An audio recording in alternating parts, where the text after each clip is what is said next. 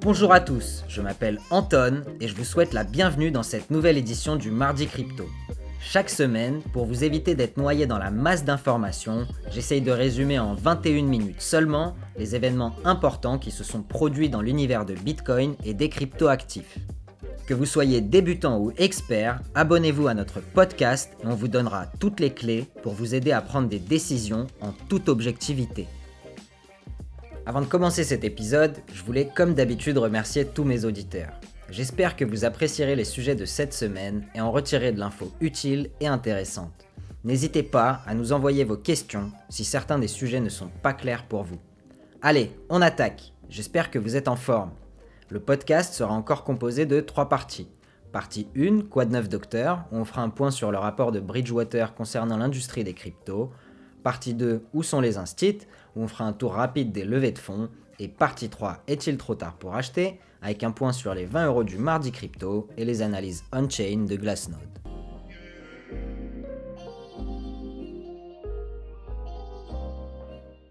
La semaine dernière, on avait parlé de régulation, la semaine d'avant de philosophie, cette semaine on va parler vraiment de finance.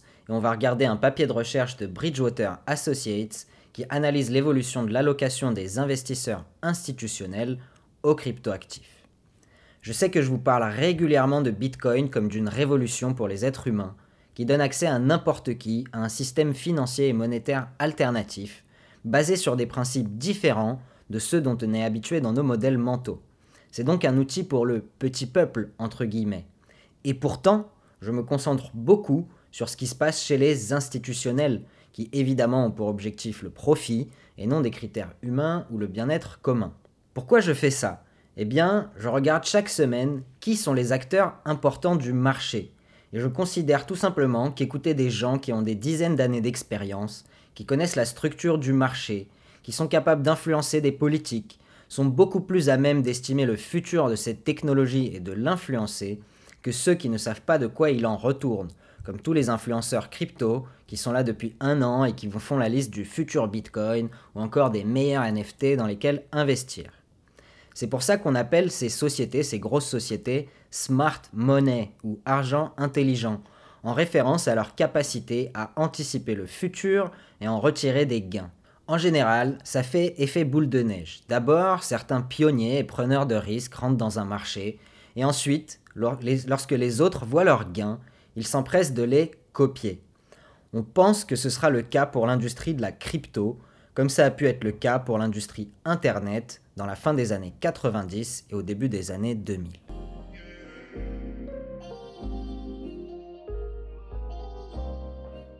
Alors, Bridgewater Associates, c'est qui? C'est le fonds d'investissement de Ray Dalio, qui est un investisseur ultra célèbre aux États-Unis. Bridgewater est considéré comme l'un des plus gros fonds d'investissement alternatifs au monde, on appelle ça des hedge funds, avec plus de 150 milliards d'actifs sous gestion. Ray Dalio, c'est d'abord un investisseur extrêmement fructueux, qui durant sa carrière a popularisé de nombreuses techniques d'investissement. En 2020, il était classé 79e selon Bloomberg des personnes les plus riches au monde. Redalio, c'est aussi une chaîne YouTube qui compte 1,5 million d'abonnés qui s'appelle Principles for Success ou Principes de réussite, sur laquelle il a créé des vidéos informatives sur différents sujets comme les principes de réussite ou principes pour s'adapter aux changements dans l'ordre mondial qui sont extrêmement bien faites, simples et s'adressent à tous les investisseurs pour leur donner des principes à appliquer dans la vie ou dans l'investissement et qui sont basés sur ses réussites et ses échecs. C'est des belles leçons d'investissement et de vie pour tous et je vous recommande de regarder ces vidéos. Maintenant, on va s'intéresser de près à ce que nous dit ce rapport de Bridgewater. Alors que les cryptoactifs étaient dans une période de baisse ces derniers temps, ces baisses interviennent après des énormes périodes de hausse. La valeur de Bitcoin et Ethereum reste respectivement 4 et 10 fois supérieure à leur valeur d'il y a 18 mois. Ces hausses ont lieu pendant une période de liquidité sans précédent, alors que des milliers de milliards de dollars étaient imprimés par les banques centrales, dont une partie était distribuée aux populations à travers une politique fiscale accommodante. Durant cette période, la liquidité des cryptoactifs a beaucoup augmenté, alors que de nouveaux acteurs entraient dans ce marché et de nouveaux échanges, des instruments et fournisseurs de services continuaient à améliorer leur offre. Même si ces marchés restent encore relativement petits par rapport aux marchés les plus liquides au monde, comme les marchés actions ou les marchés d'obligations, Bridgewater pense que les marchés crypto sont aujourd'hui assez grands pour permettre aux investisseurs institutionnels d'allouer une partie de leurs actifs à cet univers. Alors que chaque classe d'actifs a ses hauts et ses bas, il surveille de près si les investisseurs institutionnels commencent à adopter cette classe d'actifs dans leur portefeuille. On peut voir que les investisseurs institutionnels sont encore seulement au début de leur processus de réflexion et d'allocation à leur portefeuille. Mais il semble probable que l'adoption de cet univers se développe dans les années à venir. La vitesse d'adoption a pour le moment été très rapide, notamment dans des petites institutions comme les Family Office, qui sont des fonds d'investissement gérant les actifs d'une famille ou de personnes très riches. Et on peut voir les investisseurs institutionnels commencer à accéder au marché crypto également.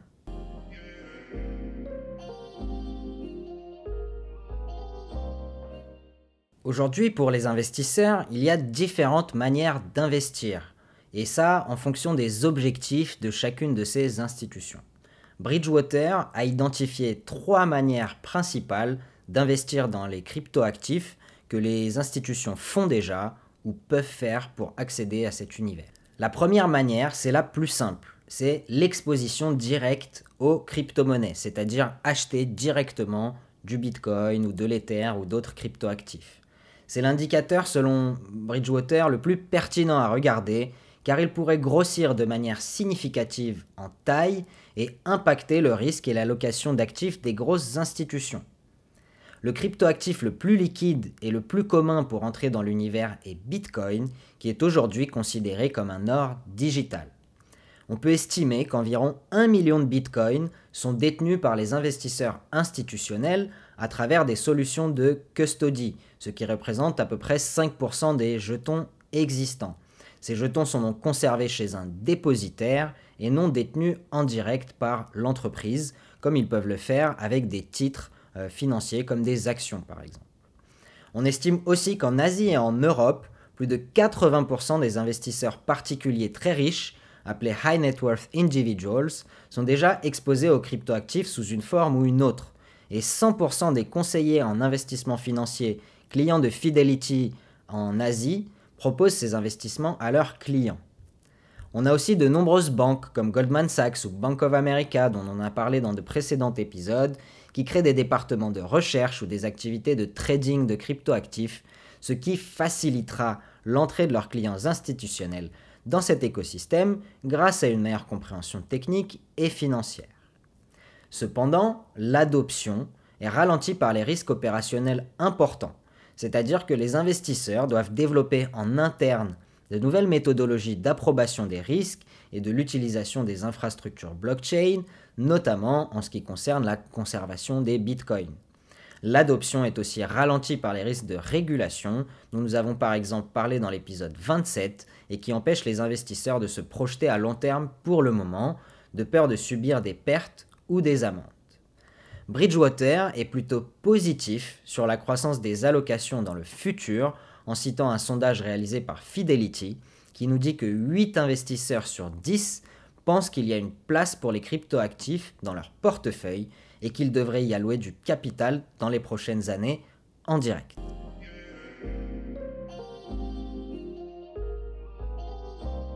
La deuxième manière d'investir dans le marché crypto est un peu moins connue et elle s'appelle l'exposition aux techniques d'arbitrage. De nombreux acteurs, notamment des fonds d'investissement alternatifs appelés hedge funds, commencent à profiter de ces opportunités. Les techniques d'arbitrage consistent à exploiter les différences de prix entre les différents échanges de cryptoactifs. Par exemple, si le prix est à 40 000 dollars sur Coinbase et 41 000 dollars sur Kraken, il est intéressant pour un trader d'acheter sur l'un pour vendre instantanément sur l'autre et encaisser les profits sans risque. Ces opportunités sont très présentes sur le marché et permettent des gains importants. On peut voir des investisseurs institutionnels allouer du capital pour investir dans ce type de fonds alternatifs pour mettre un pied dans l'univers crypto indirectement on estime que 20% des fonds d'investissement alternatifs ou hedge funds avaient une certaine partie de leur capital alloué aux crypto avec environ 3% de leurs actifs en moyenne. La majorité sont des fonds de trading algorithmique ou de trading quantitatif, c'est-à-dire qu'ils utilisent des programmes automatisés pour développer des stratégies et les exécuter sans intervention humaine. Pour certains d'entre eux, il est intéressant d'adapter les stratégies déjà testées et approuvées sur des marchés comme le marché action par exemple, pour les appliquer au marché de Bitcoin et des cryptoactifs et extraire des profits. Par exemple, la stratégie d'investissement qui consiste à acheter du Bitcoin sur le marché spot, donc aujourd'hui, et de revendre des contrats à terme futures dans un mois par exemple, a généré des retours supérieurs à 10% sur la dernière année. On peut aussi voir l'émergence de fonds d'investissement alternatifs spécialisés dans le trading de cryptoactifs, et on estime à environ 20 milliards en 2021 les actifs sous gestion de ces fonds. C'est encore très petit. Je rappelle que Bridgewater lui-même détient 150 milliards d'actifs sous gestion, mais c'est tout de même une augmentation de x4 par rapport à l'année précédente. Ces fonds sont également plus flexibles que de larges investisseurs institutionnels et peuvent se permettre de tester des stratégies très risquées, notamment dans le domaine des stablecoins, de la DeFi et des NFT.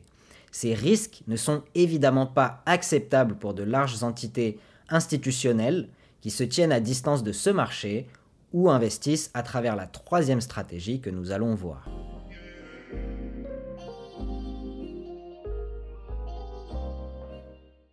Et donc la troisième manière d'investir pour les investisseurs institutionnels, c'est l'exposition à la croissance de la technologie blockchain et des cryptoactifs à travers le marché du capital risque et les marchés actions. Un grand nombre de sociétés utilisant la technologie blockchain se sont créées dans les dernières années, et de plus en plus d'investisseurs institutionnels investissent dedans à travers le capital risque, c'est-à-dire qu'ils investissent dans des startups de l'écosystème, ou bien ils investissent à travers les quelques actions cotées en bourse qui sont exposées à Bitcoin, comme le Grayscale Bitcoin Trust par exemple, qui achète des Bitcoins pour le compte d'investisseurs et les garde dans son fonds, ou MicroStrategy, la société de logiciels, ou encore Tesla qui ont acheté du Bitcoin pour leur trésorerie, et donc aujourd'hui leur valorisation, c'est-à-dire les réserves de cash qu'ils ont en réserve, dépendent en partie de l'évolution du marché du Bitcoin. Cependant, il y a encore peu d'instruments de ce type sur le marché disponibles pour les investisseurs. Pour les institutionnels, donc, il est plus simple d'investir des fonds dans une société de capital risque que d'investir directement dans la DeFi ou dans des jetons de nouvelles blockchains comme le font les hedge funds ou les fonds d'investissement alternatifs. C'est donc plus de 34 milliards de dollars investis l'année dernière dans les startups crypto et c'est aussi pour cela que nous suivons de près chaque semaine dans la partie 2 les levées de fonds. On peut voir des investisseurs comme Ubisoft ou Blizzard, les sociétés de jeux vidéo, euh, des fonds appartenant à Samsung ou encore des fonds appartenant à des stars du show business et de nombreuses autres sociétés qui dédient du capital pour s'exposer à cet univers à travers le capital risque.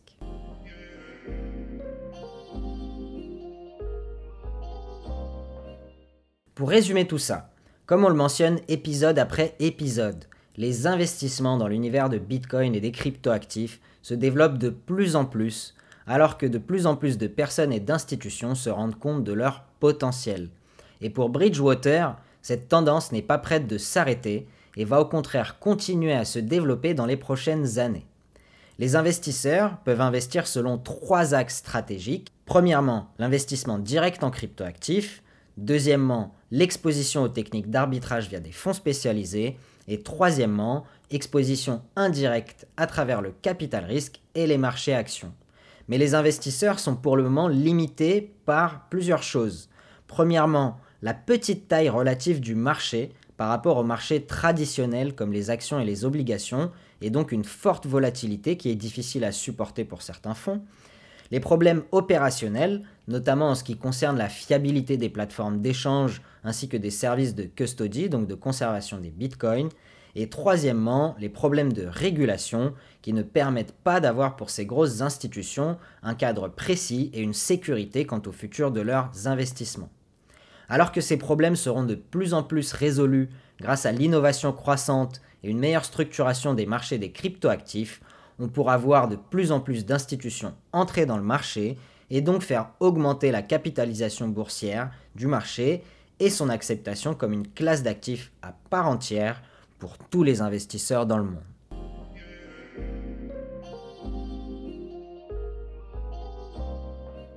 On passe à la partie 2 tout de suite pour regarder ce qui s'est passé en ce qui concerne les levées de fonds. La semaine dernière, seulement entre guillemets 600 millions de dollars ont été levés par les startups crypto en 7 levées de fonds au total, soit exactement deux fois moins que la semaine dernière. Encore une fois, les États-Unis sont en tête des levées de fonds, avec un minimum de 4 sociétés sur 7 financées aux États-Unis. Pour certaines sociétés, étant donné la nature décentralisée de la crypto, on n'est même pas en mesure d'identifier dans quel pays la société est basée. On remarque souvent des sociétés où les équipes sont basées globalement et travaillent complètement à distance. Avant de créer des QG un peu partout dans le monde, comme en Irlande ou aux Émirats arabes unis récemment, Binance était d'ailleurs un exemple frappant de cette nouvelle manière d'opérer.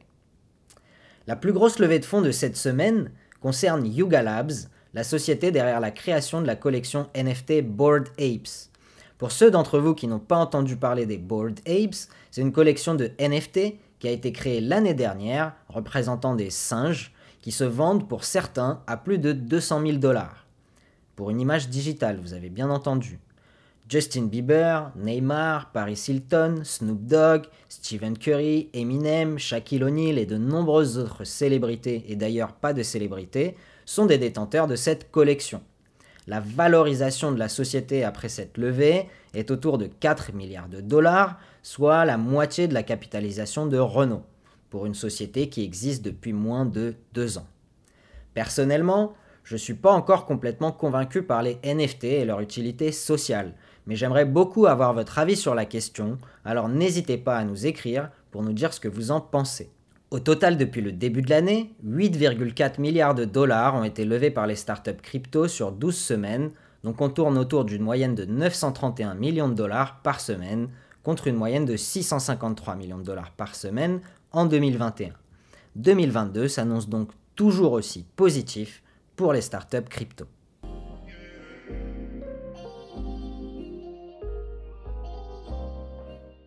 Et on passe tout de suite à la partie 3, est-il trop tard pour acheter? Cette semaine, dans le cadre des 20 euros du mardi crypto et notre stratégie d'investissement programmée, 20 euros sont investis à 43 070 euros par Bitcoin. On obtient en échange 46 436 Satoshi ou 0,00046 436 Bitcoin. Je rappelle que ceci est une expérience d'investissement virtuelle et ce n'est pas un conseil d'investissement. Ce n'est que le reflet de mon opinion et de mon expérience personnelle et professionnelle acquise dans le monde des cryptoactifs et je décline toute responsabilité sur toute perte en capital possible suite à vos investissements. Cette expérience sert uniquement à prouver que Bitcoin est un très bon investissement pour diversifier ses actifs avec une vision à long terme, de la même manière que vous investiriez dans le marché action ou en immobilier. Si vous voulez suivre la même stratégie que nous, je vous recommande de le faire de manière très simple via notre partenaire Stackinsat et leur plan épargne Bitcoin grâce au lien dans la description. La performance du portefeuille depuis la création. Capital investi 580 euros. Valeur totale du portefeuille 616 euros. Profit 36 euros ou environ 6%.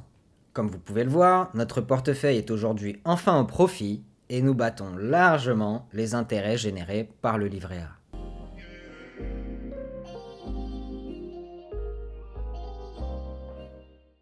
Cette semaine, je voudrais revenir très rapidement sur l'analyse technique. Souvenez-vous des épisodes 19 et 20 où nous avions parlé de l'indicateur RSI qui permet d'identifier des zones pour savoir si un actif est surévalué ou sous-évalué. Le 22 janvier, le RSI journalier de Bitcoin avait touché le score de 19, ce qui était un des scores les plus bas atteints par le RSI journalier de Bitcoin dans les 4 dernières années. Les deux dernières fois qu'il avait touché ce score, il avait marqué un bas de marché significatif à partir duquel il avait repris sa croissance. Depuis ce moment-là, le 22 janvier, et le score de 19, Bitcoin a lentement mais sûrement repris 40%. Donc si vous aviez décidé d'investir avec cet indicateur après notre épisode 20, vous auriez fait un gain de 40% en deux mois.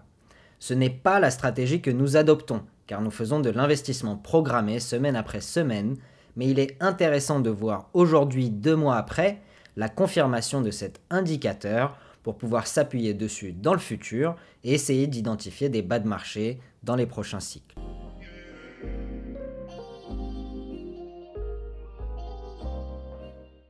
Et on termine rapidement par l'analyse on-chain de Glassnode. Les données on-chain incluent toutes les transactions qui ont lieu sur les blockchains publiques comme Bitcoin ou Ethereum. Ces données regroupent des données de transactions, des données de blocs et des codes de smart contracts. L'agrégation et l'analyse de ces données nous donnent une nouvelle manière de faire de l'analyse fondamentale, assez similaire à celle de la finance traditionnelle, dans laquelle on regarde par exemple les rachats d'actions et les quantités d'actions détenues par des gros porteurs. Ce n'est pas une science exacte et cela nous permet de faire des spéculations sur le futur. Que nous dit donc Glassnode cette semaine? La proportion de jetons détenus depuis plus d'un an approche son plus haut historique. Cela signifie que les bitcoins accumulés depuis le début de 2021 restent dans des portefeuilles à froid et ne sont pas dépensés ou vendus par les investisseurs. Ils attendent probablement des niveaux plus élevés pour commencer à réaliser des profits et distribuer leurs jetons. Statistiquement, plus un jeton ou un bitcoin reste détenu pendant longtemps, plus sa probabilité de ne pas être vendu sur le marché augmente, ce qui enlève de l'offre sur le marché et est positif pour le prix à long terme. Ça signifie aussi que les investisseurs ont une forte conviction dans cet actif, malgré les événements macroéconomiques et géopolitiques globaux. Si on compare cette dynamique d'offre au cycle précédent, on peut penser que le Bitcoin se trouve actuellement dans la fin de sa phase de marché baissier. Et enfin, on peut voir dans les données on-chain une vente de jetons venant des détenteurs de plus de 1 an. Il est possible que ce soit des désinvestissements de la part de gros acteurs, mais on constate quand même à l'opposé une forte accumulation entre 35 000 et 42 000 dollars qui absorbe largement cette pression vendeuse. Pour résumer ça, les dernières semaines, Glassnode nous disait que la direction du marché n'était pas claire, mais que de nombreux indicateurs, notamment sur les marchés dérivés, laissaient présager un fort mouvement vers le haut ou vers le bas. Il semblerait que ce mouvement ait été réalisé vers le haut, avec une performance de plus de 18% sur la semaine. Il faudra attendre encore un peu avant d'être certain de la reprise haussière, mais ce mouvement est clairement positif. Il faut également noter que la structure de marché a beaucoup changé par rapport au cycle précédent, il y a beaucoup plus d'acteurs que précédemment, notamment des gros acteurs institutionnels. Et donc il est encore plus difficile d'anticiper le futur en se basant sur le passé. Mais dans tous les cas, selon l'analyse on-chain, il semble que le marché de Bitcoin soit devenu de plus en plus résistant aux aléas géopolitiques et macroéconomiques, et son prix y réagit de moins en moins. Selon l'effet Lindy, dont on a parlé dans l'épisode 22, plus le Bitcoin est attaqué et résiste, plus il aura de chances de survivre à long terme.